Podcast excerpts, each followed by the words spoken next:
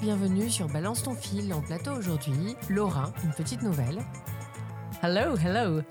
Bonjour. Bonjour Laura. oui, c'est une première, c'est normal hein, que ce soit comme ça. Euh, Victoria. Euh, Bonjour. Alizé. Bonjour. Bastien. Bonjour. Et Quentin en régie et sur le plateau. Bonjour. c'est c'est un peu poussif, mais ça va être mieux après. Voilà, c'est parti pour Balance ton fil et on est très content de vous retrouver.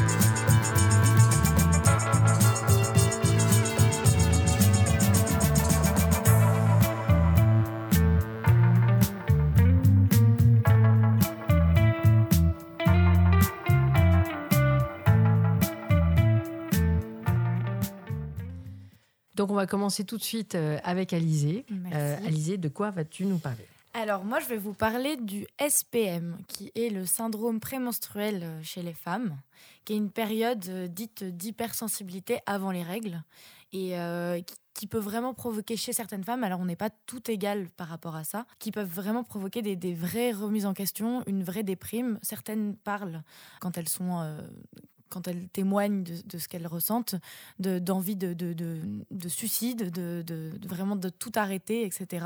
Il y a beaucoup de moments où elles veulent tout remettre en question, leur job, euh, leur couple, etc. Enfin, c'est vraiment une période qui est, qui est pas très très connue. Même les femmes ne sont pas forcément au courant qu'elle existe et qu'elle peut exister. Et euh, donc ça, moi j'avais lu ça dans un article dans le Nouvel Observateur, il me semble. Et en fait, euh, en lisant Le deuxième sexe de Simone de Beauvoir, j'ai vu qu'elle en parlait. Donc je vais vous faire une petite lecture euh, de, de son texte. Je vous rappelle que qu'Alizé est comédienne, par ailleurs. Merci beaucoup, Merci, Florence. pour cette lecture. Si C'est un petit coup de voilà. pression, voilà, un petit coup de pression juste avant.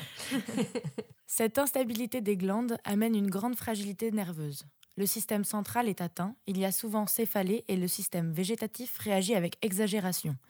Il y a diminution du contrôle automatique par le système central, ce qui libère des réflexes, des complexes convulsifs et s'est par une grande instabilité d'humeur. La femme est plus émotive, plus nerveuse, plus irritable que de coutume et peut présenter des troubles psychiques graves.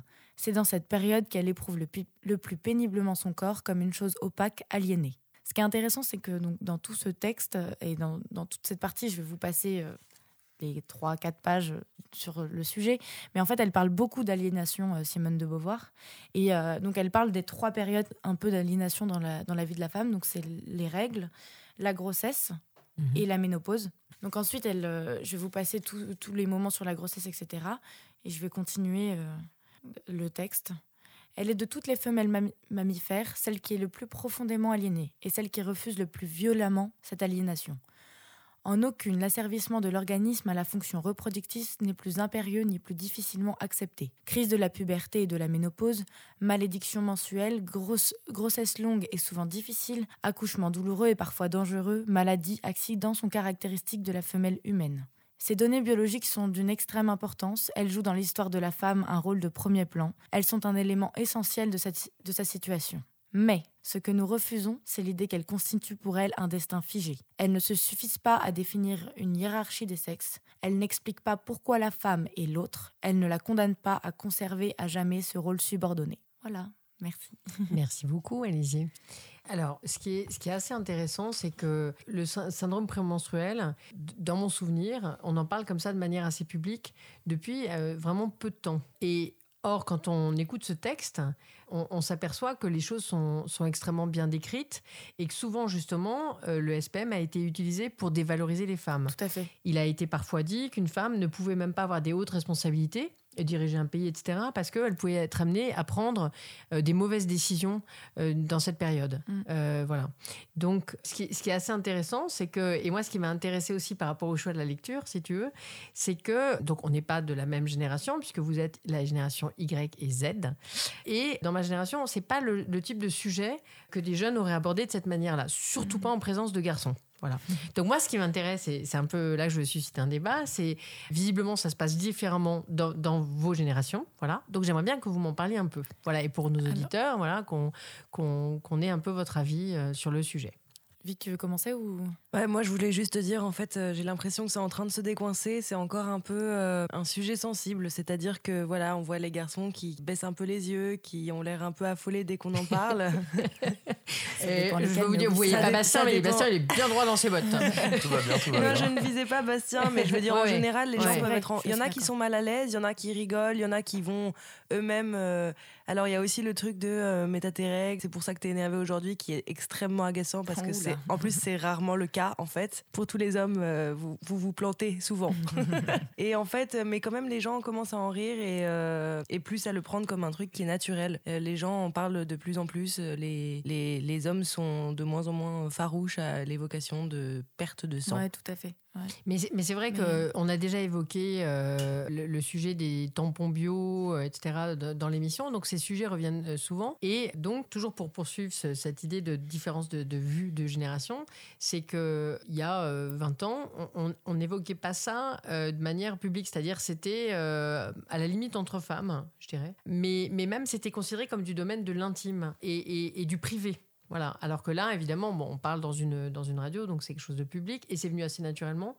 Alors j'aimerais bien, moi, avoir l'avis de, de Bastien sur ce sujet. Et justement, c'est aussi ça, c'est ça que je pensais, c'est que c'est ce rapport aussi qu'on peut avoir avec notre corps, avec l'intimité, puisque très tôt, en fait, on, on apprend aux enfants justement à faire la part des choses entre son corps, la découverte du corps, mais justement sur cet aspect euh, d'intimité, le respect qu'on doit avoir vis-à-vis -vis de son corps, c'est-à-dire ne pas à ne pas montrer ses fesses, à ne pas. Voilà, ce qu'il faut savoir, c'est que chez les jeunes enfants, par exemple, il n'y a pas cette, euh, cette notion de pudeur. Elle vient bien après. C'est pour ça qu'en maternelle, par exemple, les toilettes sont communes. Mhm. Euh, il n'y a pas toilette fille, toilette garçon. Et donc, je pense que c'est quelque chose qui est développé très tôt, ce rapport à l'intimité. Et c'est pour ça, je pense que c'est quelque chose qui, au fil des années, bah, se garde, se conserve. Et donc, forcément, il y a toujours un peu ce côté euh, un peu pas gênant d'en parler parce que c'est quelque chose finalement de naturel. Il n'y a pas de voilà, il y a pas d'autres catégories dans lesquelles on peut mettre ça. Mais voilà, donc là maintenant ça a peut-être tendance à être un peu plus mis en avant. On en parle peut-être euh, peut-être plus de façon décomplexée parce qu'aussi c'est la génération qui veut ça, de pouvoir aborder tous les sujets et mhm. plus librement d'être, euh, de se montrer peut-être bah, justement moins euh, dans ce rapport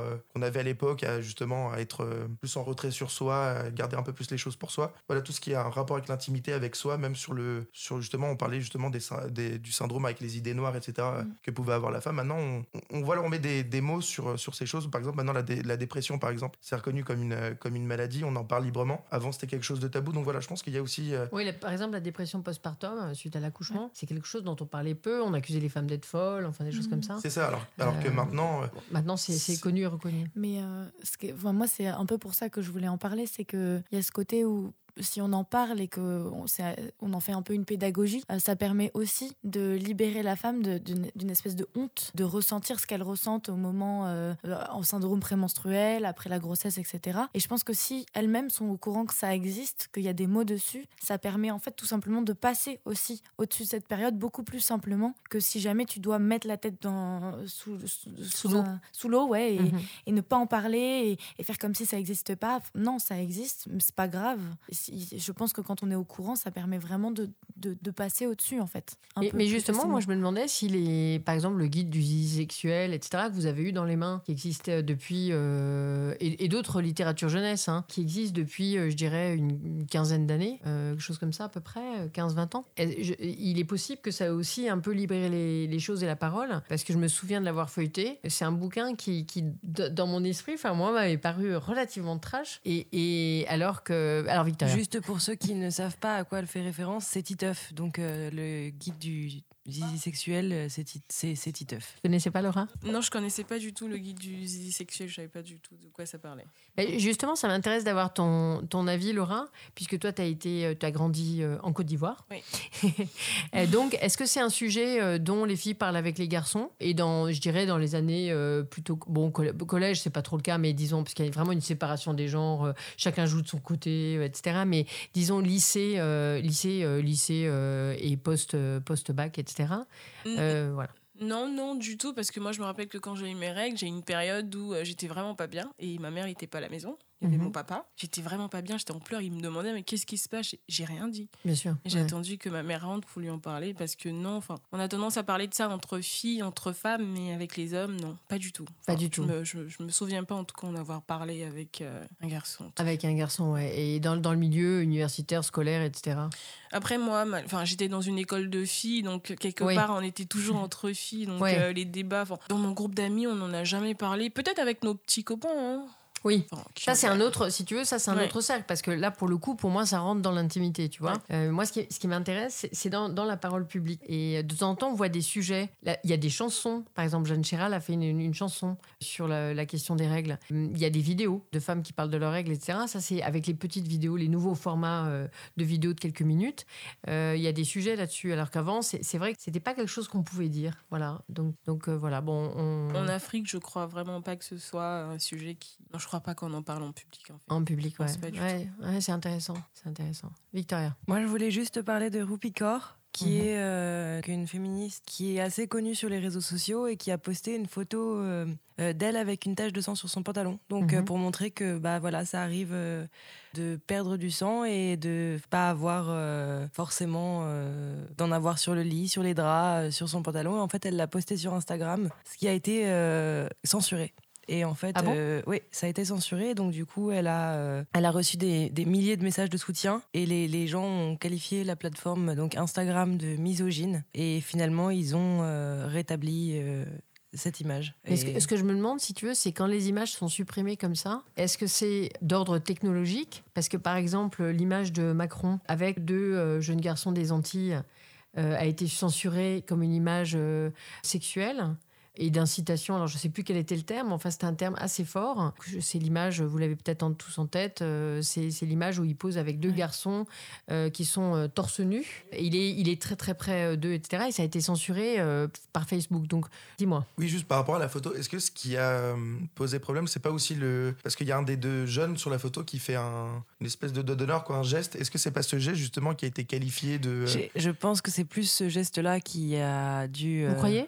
Oui, parce que la photo, elle a été, pour le coup, elle a été pas mal reprise. Et elle a fait l'objet de beaucoup de détournements, donc après, des fois, plus ou moins de mauvais goût, avec justement, il y a toujours, on va dire, en sous-couche, l'évocation de la sexualité d'Emmanuel Macron, Oui. etc. Voilà, il y a ce côté. euh, Ça donnait lieu à un déferlement. C'est ça, parce qu'il y avait ouais. déjà eu un. Avant, quand il est posé à l'Elysée avec des drag queens, sur, quand il y avait eu un concert privé à l'Elysée, euh, où il avait reçu euh, quoi, une troupe, etc. Oui, il faut Et dire que la- voilà. la photo était, était euh, Bah, surprenante pour le coup. extrêmement surprenante, ouais, parce qu'elle était hors cadre par rapport à une photo élyséenne, en C'est- fait. C'est ça, même par rapport au décor, etc., où il y a un côté très solennel. Et voilà, donc je, non, je crois que pour la photo, oui, c'est vraiment le. Ce qui a le plus choqué, en fait, c'est. Bon, hormis, voilà, les. Mais choqué ou, ou c'est quelque chose qui est tout simplement technologique? C'est-à-dire que tu vois, il y a une espèce de, de- d'algorithme ou de, qui, qui- qui recherche les images. C'est-à-dire que quand on, on censure l'origine du monde, qui est une peinture euh, du, du sexe féminin, euh, il n'y a pas de jugement moral, tu vois. C'est-à-dire que c'est, dans l'algorithme. Ré- Régulièrement, d'ailleurs, les gens signalent que quelque chose qu'ils ont posté, notamment une photo d'art, est censuré par Facebook. Tu vois ce que je veux dire? Mhm. donc, donc voilà, bon, on fera un droit de suite là-dessus euh, avec un de nos, nos amis euh, très geeks. Voilà, et il y en a plein euh, sur Cause Commune. Euh, Vita, tu voulais dire quelque chose encore sur le sujet? Non, elle, elle est quelle nationalité euh, Elle est canadienne d'origine Canadienne. indienne. Elle avait envoyé un message donc euh, à Instagram. Elle avait fait un autre post en disant merci Instagram de me donner la réponse exacte que j'attendais de ce travail critique. Vous avez supprimé la photo d'une femme qui a ses règles mais dont le corps est entièrement couvert en disant qu'elle allait à l'encontre de votre règlement communautaire, ce qui est inadmissible. La fille est habillée, la photo est à moi. Elle n'attaque aucun groupe, ce n'est pas un spam. Pour toutes ces raisons, je vais la remettre en ligne. Je ne vais pas m'excuser pour des gens qui continuent de nourrir l'ego d'une société misogyne qui accepte des corps en sous-vêtements, mais pas une petite fuite de sang alors que vos pages sont couvertes de photos de femmes dont les corps sont considérés comme des objets. Merci. Pas mal. Ce à quoi Instagram lui a répondu Salut Roupi, un membre de notre équipe a accidentellement supprimé un contenu posté sur Instagram.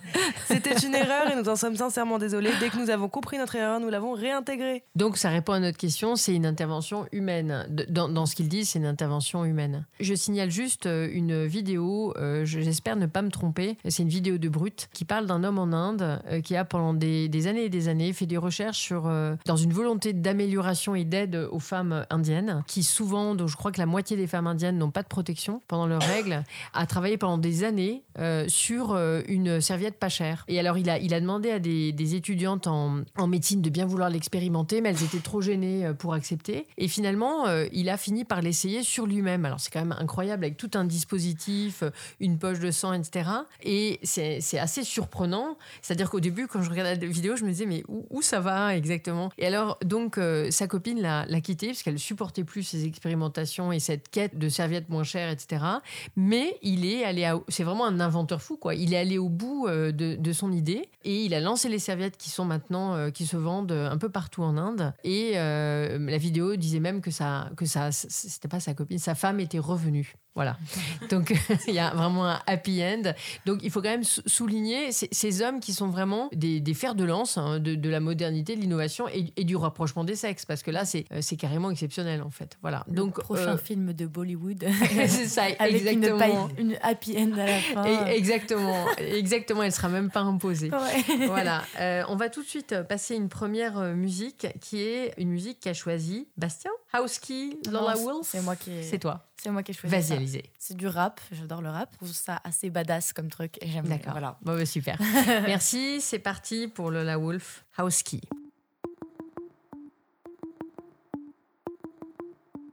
Cause commune, cause-commune.fm 93.1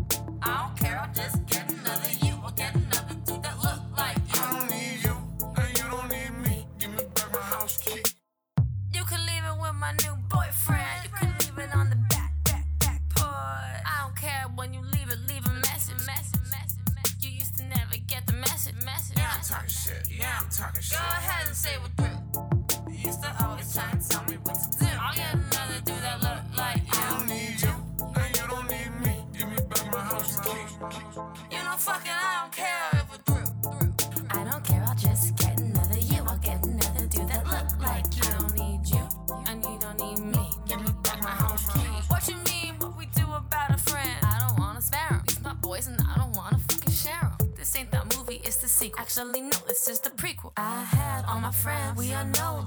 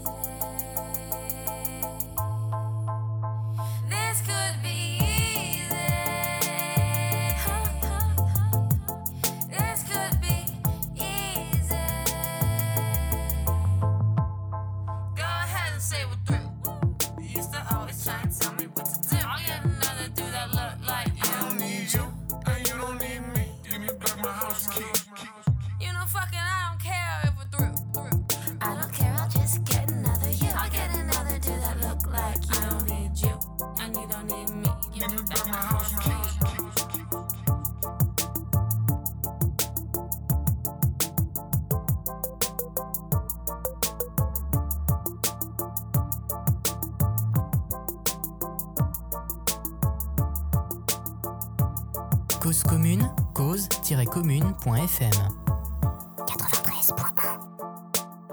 Voilà, vous êtes sur le plateau de Balance ton fil sur Cause Commune 93.1 bande FM. On continue donc euh, sur les sujets euh, qui concernent les, les femmes. Donc c'est Laura qui va nous parler de... Vas-y Laura. Bah, je vais vous parler d'un mouvement qui s'appelle Rash is Beautiful. C'est un mouvement qui a été créé par deux Maghrébins en avril 2018. En gros, en fait, Rash, déjà, c'est un terme péjoratif utilisé pour désigner les cheveux crépus ou secs dans une langue euh, du Maghreb. Ce mouvement se rapproche euh, assez, assez fortement du mouvement NAPI. NAPI qui est la contraction de Natural et Happy. C'est un mouvement qui a été créé aux États-Unis et qui a voilà, pris de l'ampleur en Afrique et beaucoup euh, dans la diaspora. En gros, l'idée, c'est en quelque sorte d'être fier de ses cheveux naturels, de ses cheveux crépus, parce que faut dire que chez nous, les Africains, depuis toute petite, on a tendance à nous dire que bah, pour être beau, faut avoir des cheveux longs, brillants, des cheveux lisses. Donc, c'est de créer un peu une réflexion autour euh, enfin, du cheveu et de toute cette euh, stigmatisa- stigmatisation qu'il y a autour. En Afrique, les femmes, elles acceptent pas leurs cheveux naturels et pour obtenir ce, ce résultat de cheveux longs, de cheveux brillants, elles utilisent pas mal de produits chimiques qui sont très très dangereux, qui sont néfastes pour leur santé et ça crée des problèmes souvent comme l'alopécie. Je sais pas si vous voyez un Oui. peu ce que c'est. Bien sûr. Et donc avec ces deux mouvements, on se rend compte que les femmes africaines ont franchi une étape assez importante dans leur vie, dans le sens où elles ont réussi à regarder autrement un type de cheveux qui leur ont toujours été présentés comme des cheveux laids et qui ont longtemps été assimilés à une forme de souffrance chez nous. Parce que quand tu es petite, et que tu vois ta maman qui arrive avec un petit peigne, ça va faire mal. Ouais. Donc euh, voilà, j'avais envie de parler de ça parce que je trouvais que c'était super important. Alors c'est un, sujet euh, dont on parle aussi euh, un peu plus euh, depuis quelques années, par exemple en France, que le, le- le sujet du cheveu est abordé par la communauté africaine et maghrébine de manière beaucoup plus massive qu'avant.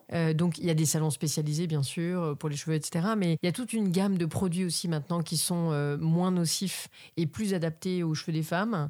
Voilà, on- je pense qu'on aura d'autres occasions de parler de, de ce Victoria, tu voulais dire quelque chose? Non, mais c'était juste pour poser une question parce que euh, maintenant on a même euh, un autre problème, c'est que euh, y a des femmes qui don- donc du coup n'ont pas les cheveux crépus, qui commencent à se coiffer avec des coiffures qui sont traditionnellement africaines et qui sont accusées d'appropriation culturelle. Et du coup, je voulais te demander du coup si c'était, si toi tu pensais que c'était choquant.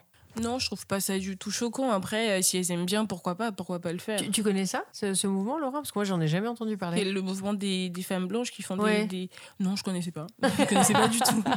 C'est- c'est- non, mais parce que C'est pas un mouvement, mais elles sont accusées d'appropriation culturelle euh, parce que c'était notamment euh, Kylie Jenner qui s'était fait des tresses. On va reparler un peu des Kardashians. ça faisait trop longtemps. Je, je rappelle Euh, que Victoria avait- avait fait une thématique, hein, Kardashian. Non, mais euh, c'est. Du point de vue des réseaux sociaux et des millennials, hein, bien sûr. Euh, tout ça pour dire qu'elle avait été accusée d'accro- d'appropriation culturelle. Il y a, Ouais. Ça peut être le cas d'autres artistes euh, qui donc du coup se font euh, des super longues tresses euh, plaquées sur la tête et en fait on les accuse de, de s'approprier bah, la culture de quelqu'un d'autre et en fait dans- de, de l'utiliser à son propre compte alors que euh, c'est justement les, les, les femmes africaines euh, ou euh, essayent de, de- d'accepter leurs cheveux hein, afro-américaines ou autres hein, Ouais. acceptent enfin leurs cheveux et du coup c'est mal vu par pas mal de personnes en fait. euh, Mhm. ce- voilà. Ça a rapproché peut-être des mouvements des années euh, 70, euh, où il y a beaucoup de, de femmes afro-américaines, notamment aux États-Unis, 60-70, euh, qui euh, en fait avaient leur chevelure naturelle. Et donc c'est étonnant parce qu'il y a- il y, a des cycles bien sûr dans, dans l'histoire. Et là en fait euh, c'est quelque chose qui, qui finalement revient, mais aussi sur la question de la toxicité des produits. Voilà, Ouais. parce que toi tu parles d'alopécie, c'est un problème gravissime, c'est-à-dire que c'est comme les produits pour blanchiment de la peau, etc. C'est des, produits qui sont extrêmement toxiques. Donc il y a aussi cette tendance qui est une tendance générale d'aller vers des choses qui sont plus naturelles sur ce sujet-là, comme, comme sur les autres sujets, vers le, le bio, etc. Et euh, vers des produits qui sont moins, euh, moins violents, qui permettent de, de dompter euh, sa chevelure. C'est marrant parce que j'avais lu quelque chose sur... Plus où j'avais vu cette info, c'était une vidéo, je crois, où on parlait de dompter une chevelure. Et ça avait été... Non mais ça avait été repris comme étant choquant puisqu'on on, on utilisait le mot dompter une chevelure. Voilà, donc il y a tout un... C'est c'est un sujet qui est très très intéressant. Il y a par exemple des films. Moi j'ai vu que sur Netflix, qui est quand même... Bon, il y a des sujets assez Ouais, mainstream. vu, mais- vu, hein. voilà, euh, je sais pas ce que tu en as pensé. Il y a eu un film justement qui parle beaucoup de cette question-là, parce que c'est ce qui est mis en avant dans le trailer. L'histoire, des cheveux, la Oui. nana qui se coupe les cheveux. Exactement, ouais. Bon, j'ai trouvé que le film n'était pas terrible, mais bon. Pas terrible. Après, euh, c'est non, c'est une réalité qui est vraiment présente chez les, chez les Africaines et chez- Ouais. chez les Afro-Américains. C'est que Ouais. les cheveux, c'est faut avoir des cheveux longs, brillants. Donc, faut faire des tissages, ça t'abîme Ouais. le cuir chevelu. Faut faire des défrisages pour avoir les cheveux qui sont lisses. Parce que moi, le dompter une chevelure, ça me choque pas. Parce que moi, mes cheveux, je me rappelle quand j'allais chez le coiffeur, il me disait, mais t'as des cheveux indisciplinés. Parce que c'est compliqué, c'est vraiment compliqué à gérer. Mais moi, j'ai pas vraiment de problème en fait avec les cheveux crépus ou les cheveux Mhm. naturels. Enfin, Mhm. le seul truc qui me dérange, c'est d'utiliser des produits qui peuvent t'abîmer tes cheveux. C'est juste ça qui me dérange. Après, si elles ont envie d'avoir des cheveux lisses et qu'elles utilisent des produits naturels, enfin, il n'y a pas de souci. Enfin, j'ai pas de Ouais. souci par rapport à ça. Et il y, a- il y a peu de temps, toujours sur Netflix, j'ai regardé une, une série euh, qui est une série. euh, tu, tu me diras peut-être, Victoria, tu, tu l'as peut-être regardé avec. Je crois que c'est Viola Davis. Bon, je, je retrouverai le. oui, c'est How to Get Away with Murder. Exact, voilà. Et dans cette série, qui est une série, euh, une série qui, qui donc fait intervenir une avocate d'une d'une cinquantaine d'années et ses jeunes élèves, en fait, la question du cheveu est très présente, à la fois chez la femme, dont le soir, qu'on voit le soir, en fait, enlever les extensions, le, et euh, chez les étudiantes, puisque l'étudiante, en fait, a des difficultés. Donc, il y a une étudiante euh, afro-américaine qui est avec un jeune homme blanc et qui a du mal à, euh, mettre, en fait, montrer sa chevelure dans l'intimité, puisqu'elle a toujours des cheveux effectivement lisses, longs et lisses. Et ben, dans l'intimité, en fait, elle porte un foulard. Il y a toute, toute une chose. Donc, c'est vraiment des sujets. C'est intéressant quand ça vient aussi par, euh, par le, le cinéma. Là, c'est assez mainstream hein, quand même. Euh, ça veut dire que finalement, euh, ben, c'est comme le premier sujet dont on a parlé. C'est des sujets en fait qui sont présents depuis très longtemps, puisque tu vois Simone de Beauvoir, c'était Mhm. il, y a, il y a très longtemps. La question des coiffures afro-américaines, c'était très présent dans les années 60, et finalement, il y a des choses qui reviennent comme ça. Voilà, donc c'est vraiment intéressant. On va continuer avec un autre sujet sur les femmes. C'est Victoria qui va nous parler de capteurs. Oui, alors c'est une expérience qui a été réalisée euh, par une euh, agence de pub brésilienne et euh, qui a collaboré avec Schweppes. Et en fait, ils ont posé des, capteurs dans une boîte de nuit sur trois jeunes femmes pour voir com- combien de fois, en fait, avec à quelle fréquence elles étaient touchées en boîte de nuit. Donc, ils ont posé des capteurs qui permettaient de ressentir, donc de mesurer l'intensité aussi du geste, donc de voir où est-ce que les femmes avaient été touchées, etc. Et en fait, les femmes euh, donc euh, sont restées euh, 4 heures dans cette boîte de nuit et elles ont été touchées à, une fréquence de euh, 40 fois par heure. Donc 157 fois en moyenne pour chacune. C'est énorme en fait parce que je veux bien qu'on soit frôlé et, euh, je veux bien que, voilà, il y ait, des, y ait des, attouchements qui soient pas faits forcément euh, exprès, mais euh, 40 fois par heure, c'est quand même beaucoup. Ouais. Ouais, c'est- vraiment intéressant. Je trouve ça très intéressant quand la science, en fait, donne des. des finalement, nous permet d'avoir des faits pour corroborer, en fait, euh, les, les choses qu'on peut dire. Par exemple, on a vu un débat sur ce plateau sur la question, justement, des personnes qui étaient. des femmes qui étaient importunées, notamment dans le métro, qui est quelque chose d'assez euh, gênant et qui arrivait à toutes. Voilà, les frotteurs du métro, etc. Et quand un numéro a été donné pour euh, dénoncer les harceleurs dans le métro, euh, on avait eu un petit débat euh, hors plateau avec un des co-animateurs qui disait mais sur jeuxvideo.com il y avait un groupe de personnes qui avaient euh, massivement appelé euh, ce numéro pour faire péter les standards voilà do- donc ça veut dire que tout n'est pas toujours pris au sérieux et pourtant c'est des, c'est des souvenirs désagréables ou des, des aventures assez, assez désagréables. Voilà, ça peut arriver aussi aux hommes, mais, mais de manière un peu plus, euh, plus minoritaire quand même. Voilà, donc euh, je, je vais continuer, si tu as fini avec ce sujet, Victoria. J'ai fini. Je vais continuer juste avec une, brève sur la première greffe d'utérus provenant d'une donneuse décédée. Donc la précédente, euh, donc ça a été réalisé par des Brésiliens. La précédente, en fait, avait été euh, un échec. Ça avait été réalisé en Turquie en 2011. Et puis les autres greffes qui avaient abouti, euh, s'étaient faites euh, à partir de donneuses qui étaient vivantes. Voilà. Donc il y avait eu sur les donneuses, à partir de donneuses vivantes, euh, 39 greffes, dont 11 qui avaient euh, marché. Donc ça, c'est une étude du, du Lancet qui, qui parle de, de, cette, euh, de cette première. Donc ça, c'est vraiment une, une énorme révolution. Alors c'est un dispositif assez lourd puisque euh, l'utérus est greffé et puis il est retiré après la naissance. Voilà, donc le, le bébé va bien. Voilà, ça, ça ouvre quand même beaucoup de perspectives pour des femmes qui avaient des difficultés donc euh, à procréer et qui n'avaient comme solution que les autres solutions euh, hors, hors grossesse personnelle. Voilà, donc c'est vraiment quelque chose d'assez fort. En fait, j'ai une Laura. petite question. Le bébé, il faisait combien de kilos à la naissance? Alors voilà, il faut que vous sachiez que Laura me charrie parce que j'ai soutenu qu'il faisait 7 kilos, euh, puisque en fait j'avais mal lu la brève. Donc il faisait 2 kilos euh, Cinq. 5. Voilà, 2 kilos 5, donc un bébé, euh, un petit bébé, mais euh, voilà, c'est C'est rien quand de. même un très petit bébé, hein, 2,5 kg. Ouais, c'est un petit bébé, mais, mais quand même, si tu veux. Et donc, euh, voilà, six mois après, il faisait 7 kilos. Voilà, merci Laura. donc, on va faire une, une seconde pause musicale. Et cette fois-ci, c'est Bastien qui s'y colle.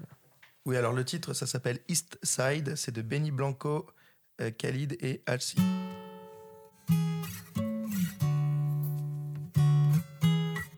Cause commune, cause-commune.fm.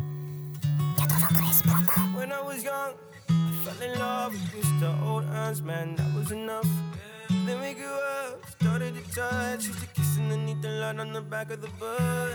Oh no, your daddy didn't like me much, and he didn't believe me when I said you were the one. Every day, she found a way out of the window to sneak out late. She used to meet me on the east side, the city where the sun don't set. And every day you know that we ride through the back streets of a blue Corvette. Baby, you know I just wanna leave tonight. We can go anywhere want. Drive down to the coast, jump in the sea. Just take my hand and come with me, yeah. We can do anything if you put a mind to it. Take your whole life, then you put a line through it. My love is yours if you're willing to take it. Give me a heart, cause I'm gonna break it. So come away, start it today. Start a new life together in a different place. We know that love is how all these ideas came to be. So baby, run away with me. 17 and we got a dream to have a family, a house and everything in between. And then uh, suddenly we're 10, 23 and now we got pressure for taking our life more seriously. We got a dead end jobs and got bills to pay. Our old friends and now our enemies. And now I, I'm thinking back to when I was young, back to the day when I was falling in love. He used to meet me on the east side in the city where the sun don't set. And every day, you know where we ride through the back streets in a blue Corvette. Baby, you know I just wanna leave tonight. We can go anywhere we want. Drive down to the coast, jump in the sea. Just take my hand and come with me. Singing, we can do anything if we put our mind to it. Take your whole life and you put a line through it. My love is yours if you're willing to take it. Give me your heart, cause I ain't gonna break it. So come away, starting today. Start a new life together in a different place. Know that love is how all these ideas came to be. So baby, run away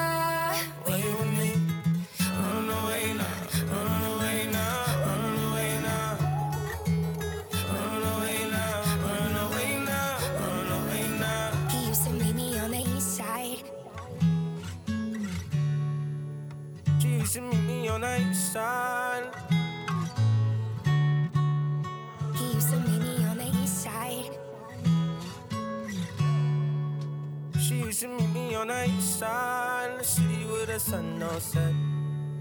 Cause commune, cause-commune.fm. De retour sur le plateau de Balance ton fil, nous sommes toujours avec Alizé. Oui. Je suis là. Alizé, Bastien, Laurent, Victoria et Quentin. Voilà, donc on va poursuivre en fait avec euh, la planète. Voilà, euh, comme on le fait à chaque émission. Donc, Alizé, tu vas nous parler de Greenpeace. Oui, je vais vous parler d'une action que Greenpeace a fait récemment. Donc, c'était le 24 novembre 2018, où plusieurs euh, activistes de chez Greenpeace ont grimpé sur un, un tanker qui était chargé d'huile de palme et qui ont empêché euh, pendant quelques heures euh, le tanker de s'amarrer dans le port de Rotterdam. Et en fait, euh, ils ont brandi des, euh, des pancartes en s'accrochant euh, Oreo, euh, stop euh, à l'utilisation d'huile de palme. Et en fait, c'était parce que c'est. ils faisaient un- une espèce de, de campagne contre euh, le géant alimentaire Mondelez. Mhm. Et, euh, et après, il y en a beaucoup d'autres. Il y a Nestlé, etc., qui utilisent le même genre d'huile de palme, qui est de l'huile de palme de chez Wilmar et qui est euh, un des plus gros, euh, une des plus grosses causes de la déforestation en Indonésie. Alors, c'est dommage qu'il n'y ait pas de- d'image du plateau, puisque Oui, Alizé est en train de, de- de regarder, de checker en même temps. Ben, je Donc- regarde mes notes en même temps. Et, euh, Mais c'est très bien, c'est très bien. Voilà. C'est- tout petit les portables. Hein. Oui, c'est ça. C'est- Pourtant, je les vois encore plutôt bien. Mais... Ça, c'est une pique. Merci. Euh, Mais voilà, c'est à peu près tout ce que j'avais à dire. Ouais, pour l'huile de palme, euh, Nutella aussi est, est mis en cause à- de manière assez, assez lourde. Donc là, je pense que quand c'est quand c'est négatif, je suis pas sûre qu'on soit obligé de citer d'autres d'autres marques dans la foulée. Je me posais la question. Mais, mais Nutella, par exemple, est mis en cause très gravement sur le sur la question de sur la question de, de l'huile de palme. Il n'y a pas de réaction pour l'instant. En tout cas, moi, j'en ai pas vu. Il faut il faut suivre un peu parce que je suppose qu'à un moment, en fait, ils vont être obligés d'agir. Dans certaines familles, le Nutella, le Nutella a disparu des tables au profit de, de, de pâtes à tartiner bio, bio ou, ou- ou non bio, mais en tout cas non faites à partir d'huile de palme. Donc, il y a un moment, en fait, où on voit très bien que le, le bio, finalement, s'infiltre parce que c'est commercial et qu'il y a des pertes qui sont trop lourdes, qui sont faites. Et dans ce cas-là, on passe à autre chose. Mm. C'est le cas aussi de, de grandes chaînes de magasins, de distribution, euh, qui mettent le bio en avant, euh, pas par éthique ou par croyance, mais tout simplement parce que euh, bah, ça fait vendre et qu'on vient dans les magasins pour ça. Mais même au-delà du bio, en fait, quand on voit sur euh, tous les paquets de gâteaux maintenant, euh, que, euh, ou sur tout et n'importe quoi, qu'il y a marqué pas d'huile huile de de palme, sans huile de palme, même quand c'est des produits, Exactement. même sur des trucs genre les cordons bleus. Donc c'est pas un Mhm. truc, on est, ça, ça reste quand même très industriel.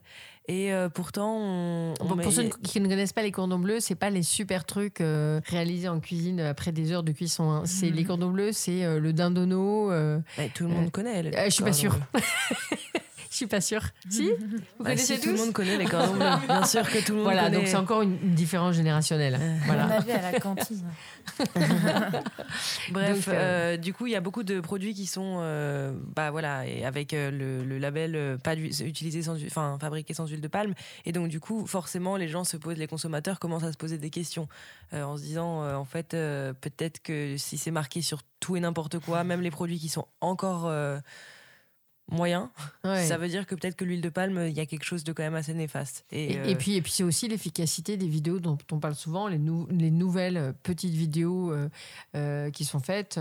Donc là, je, je cite plusieurs brutes, euh, Combini, Loopsider, et j'en oublie, euh, où il y a des petites vidéos où on voit la déforestation, c'est-à-dire l'équivalent de, de stades entiers dans les forêts d'Amazonie euh, qui disparaissent au fur et à mesure. Mais il y Euh, avait, il y avait eu des campagnes de massives de contre Nestlé en fait il y a quelques années. Donc Oui. c'était avec des photos épouvantables. donc c'était et ça fait très longtemps quand même qu'ils sont controversés. hein. Enfin, voilà. très longtemps. Tout Ouais. est...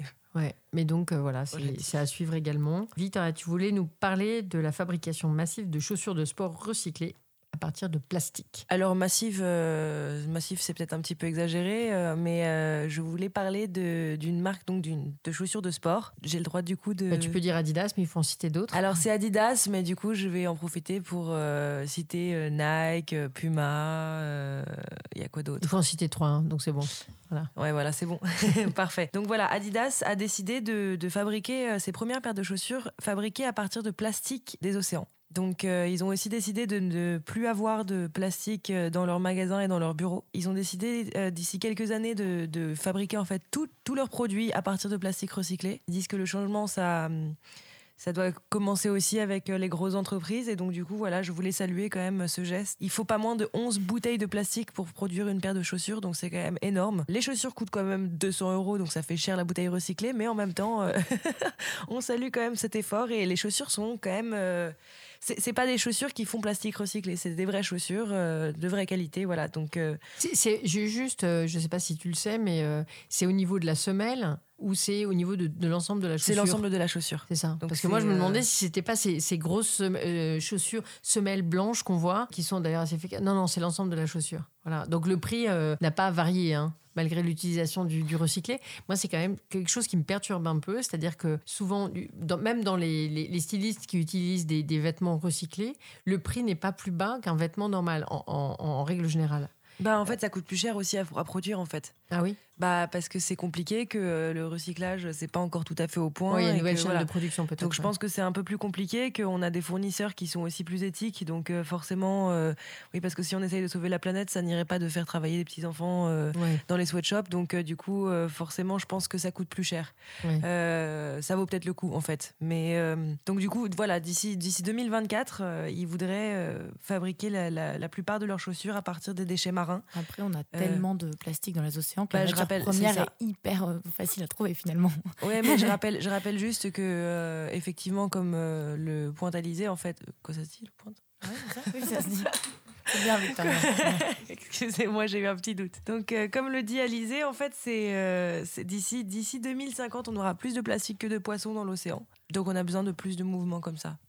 On va continuer avec euh, un sujet euh, qui nous tient très à cœur autour de cette table, euh, à cause commune en général, qui est la, la- la question du sauvetage en mer. Voilà. Donc, on vous a parlé déjà à plusieurs reprises de l'Aquarius, qui était ce, bateau qui sillonnait les mers pour euh, ben, repêcher des gens qui étaient en, perdition, dont c'était la mission, puisque je, rappelle quand même qu'il y a beaucoup, beaucoup de pêcheurs et de bateaux qui, euh, selon un, code moral aussi de la mer, euh, s'arrêtent pour porter assistance. Mais il se trouve que là, le bateau, c'était sa mission essentielle. Et je passe la parole, Victoria, sur le sur l'Aquarius. Donc malheureusement, ils ont décidé de, cesser leur activité parce qu'en fait, ils sont euh, donc euh, ils sont coincés euh, donc euh, depuis octobre, depuis qu'ils ont perdu leur euh, leur Leur pavillon. leur pavillon qui venait de, leur pavillon qui était un drapeau du Panama qui les autorisait à, à, être en mer euh, donc et, à et du coup à sauver des gens et euh, voilà. Mais maintenant c'est plus possible. Donc euh, ils essayent de, de trouver une autre solution. C'est pas tout à fait fini l'aventure Aquarius euh, c'est terminé. En revanche ils essayent de trouver un nouveau bateau ils essayent de trouver un nouveau drapeau et euh, de faire en sorte que euh, voilà qu'on puisse continuer à sauver des vies. Parce qu'ils ont je rappelle quand même que en deux ans donc c'est depuis 2016 euh, ils ont secouru 30 000 personnes en 34 mois donc. Et en fait si ils ont dû si, si c'est Matteo Salvini donc qui a fait en sorte que il n'ait plus le droit de naviguer en disant qu'il euh, produisait trop de déchets toxiques. Et en fait, euh, du coup, il a, grâce à ça, euh, ils ont été obligés de renoncer à ce qu'ils faisaient, c'est-à-dire sauver des gens. Cette année, il y a 2100 personnes à notre connaissance qui sont mortes en Méditerranée, tandis que beaucoup d'autres ont été interceptées par les gardes-côtes libyens qui sont soutenus par l'Union européenne. Et ces naufragés sont ensuite renvoyés de force en Libye. Libye, pays qui va pas très bien. Bah, c'est surtout Euh, qu'en fait, ils se retrouvent dans des, dans des, dans des camps, en fait, euh, où le viol sévit, euh, le- la torture, etc. Donc, euh, donc c'est, c'est extrêmement noir. Alors, Matteo Salvini, il y a, d'autres raisons aussi. hein. Il est très, très anti-immigration. Il a dit finalement, en arrivant, mais ça faisait partie de son programme, donc je rappelle qu'il vient de la, de la Ligue, et il est co-premier ministre avec Di Maio, mais chargé de l'intérieur, donc il a tout, tout pouvoir. Et en réalité, c'est, c'est le véritable premier ministre de l'Italie. Et en fait, euh, il a décidé de faire des, actes assez symboliques en disant que euh, ça suffisait, que l'Italie pouvait pas continuer euh, euh, à accueillir tous ces migrants et en en faisant un point fort en fait de, son, de son élection, en créant un mouvement anti-migrant d'ailleurs. Il a renvoyé les, les migrants qui s'étaient très bien intégrés dans une ville de, de Calabre qui s'appelle Riace. Il les a fait renvoyer avec tambour et trompette, fait arrêter le maire qui avait fait une aventure, qui avait fait une magnifique aventure en fait d'accueil dans un village qui était euh, euh, en voie de désertification. Donc il y avait une super bonne intégration, etc. Ça a duré des années. C'était vraiment une épopée. D'ailleurs, le maire de Riace a dit qu'il continuerait autrement, euh, mais que là, effectivement, il n'avait plus les moyens de, de, de s'opposer à ce qui se passait. Donc euh, le, le maire de Palerme est monté au créneau en disant qu'on avait un devoir de, humanitaire. Mais Salvini, et ça c'est exact, euh, a aussi souligné qu'il y avait beaucoup d'hypocrisie des autres pays européens, puisque l'Italie et la Grèce, qui sont en difficulté économique, accueillaient euh, massivement les populations migrantes pour des raisons géographiques, hein, puisque l'accès à la mer, et que bah, la France avait refusé d'accepter que l'Aquarius euh, vienne sur les côtes. Donc finalement, le- l'Aquarius avait erré pendant des jours. Même Et- si la Corse avait voulu euh, les accueillir. ils hein, avaient proposé, mais ça avait été refusé. Et, et le, le bateau a été allé. euh, ils avaient passé des jours et des jours en mer. Le bateau est allé jusqu'en Espagne. Et puis après, la France avait noblement accepté d'accueillir quelques personnes au compte-goutte. euh, qui avaient déjà été accueillis au final. Non, ils avaient déjà été accueillis en Espagne, donc c'était. euh, Oui, mais de, de, de- en fait, de participer à l'effort euh, de solidarité, mais qui était extrêmement minime. Voilà, do- donc, en fait, c'est vraiment une lâcheté européenne commune, gravissime. Et la perte du pavillon panaméen, c'est pas fait comme ça. C'est pas le, Panama qui, tout d'un coup, s'est réveillé en disant on lui refuse son pavillon.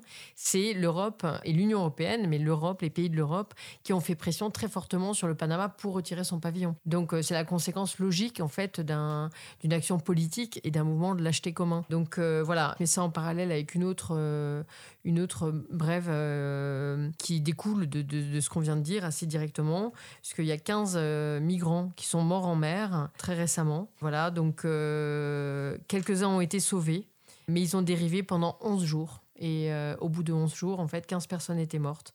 Voilà, donc une, une ONG a demandé mercredi à la Cour pénale internationale d'enquêter sur le crime des organismes européens engagés au large de la Libye L'ONG allemande Mission Lifeline accuse Frontex et Uniform Med de crimes contre l'humanité et appelle la Cour pénale à enquêter, comme je le disais, annonce son fondateur Klaus Peter Reich sur Twitter. Il indique que ces deux dispositifs européens disposent de navires militaires, de satellites, d'avions de reconnaissance qui couvrent toute cette zone.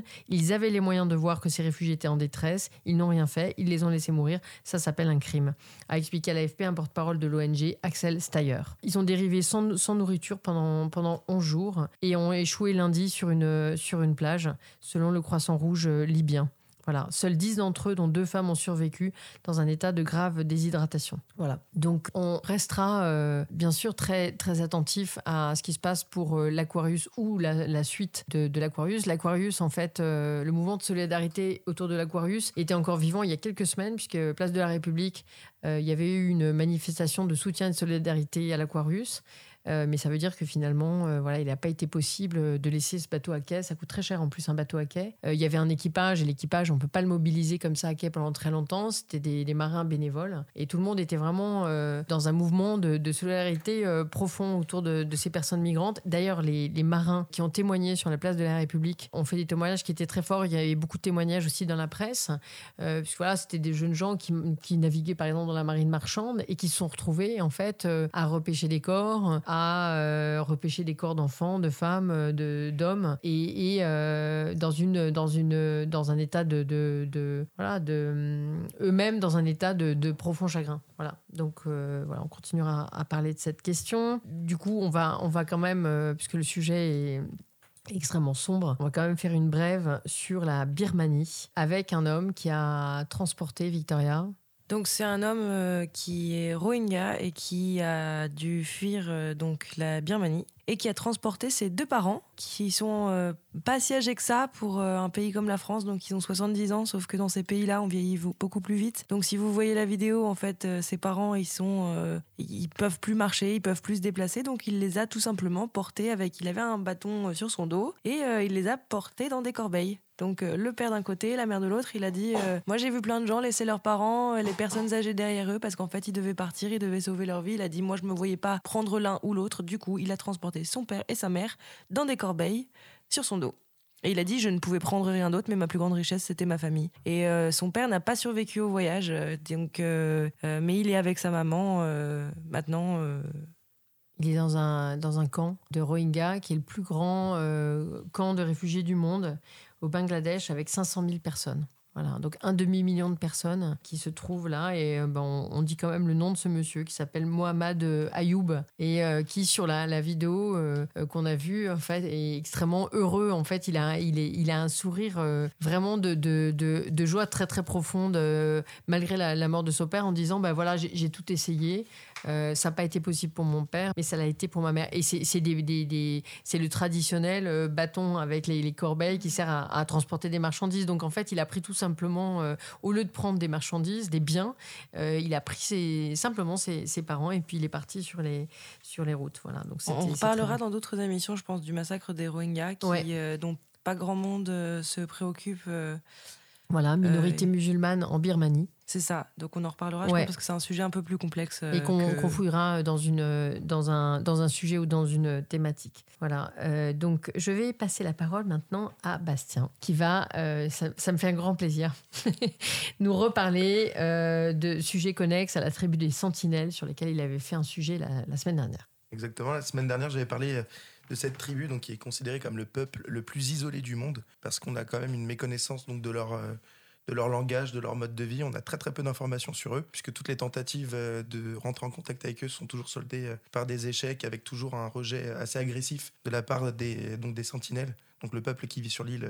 sorte du, des Sentinelles Nord, où on les voit tirer des flèches. Et en fait, cette semaine, il y a un grand reporter donc, qui s'appelle Alexandre de Reims qui a été pas mal interviewé. Donc, il est passé sur, sur une grande radio, je sais pas si je peux la dire, Bien sûr. sur RTL. Euh, on le voit d'ailleurs. citer aussi Europe 1, France Inter. Voilà, France Info, etc. Et en fait, on le voit bah, d'ailleurs aussi dans la vidéo de Brut, dont on Mhm. a parlé la semaine dernière. Et donc, en fait, Alexandre de Reims, c'est un grand reporter donc, qui, donc, voilà, qui, s'intéresse en fait à toutes ces tribus, parce qu'il y en a, tout un, il y en a plusieurs hein, qui vivent sur ces, sur ces archipels. Et en fait, qui a, ce que je trouve assez fascinant, en fait, c'est qu'il a trouvé le moyen en fait, d'entrer en contact, donc pas avec les sentinelles, parce que eux rejettent euh, totalement le contact avec le monde extérieur, mais lui, en revanche, a réussi, euh, donc simplement en demandant en fait l'autorisation, euh, donc au peuple euh, dont je vais parler, qui s'appelle le peuple des Jarawa. Donc c'est un peuple, leur nom veut dire les êtres magnifiques.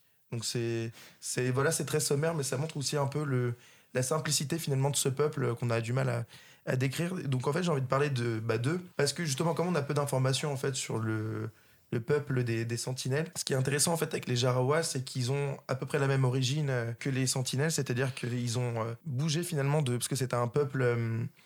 c'est une tribu afro-asiatique, c'est-à-dire qu'en fait ils ont quitté le continent africain pendant l'ère glaciaire pour euh, immigrer justement bah, jusque- jusqu'en Asie. Donc euh, c'était un peuple de pygmées. Donc ils ont euh, bougé entre moins 100 000 et moins 70 000 ans. Donc voilà, c'est ça remonte à assez longtemps. Pendant près de 50 000 ans justement, ils ont vécu parfaite harmonie euh, sur ces îles. Donc après, forcément, avec la montée des eaux, en fait, ils seront retrouvés isolés. D'où voilà, d'où la présence de ces petits peuples euh, sur ces sur ces différentes îles. Et ce que je trouve en fait intéressant, c'est que Alexandre de Reims en fait a vécu parmi eux, a même tourné un documentaire euh, sur eux et en fait bah, nous permet via ce documentaire bah, d'en apprendre plus indirectement donc sur les sentinelles mais aussi bah, sur les peuples de cet archipel. Et en fait, bah, il nous permet aussi de comprendre un peu, euh, de remonter finalement aux, origines de l'homme, à nos origines, et il nous donne finalement peut-être une solution pour nous permettre peut-être de, bah, de nous permettre de, comment dire, de la, solution pour survivre, pour vivre et pour euh, Vivre autrement aussi. Voilà, Coexister. parce que c'est ce qu'il explique en fait, c'est que donc ce peuple de chasseurs-cueilleurs en fait a une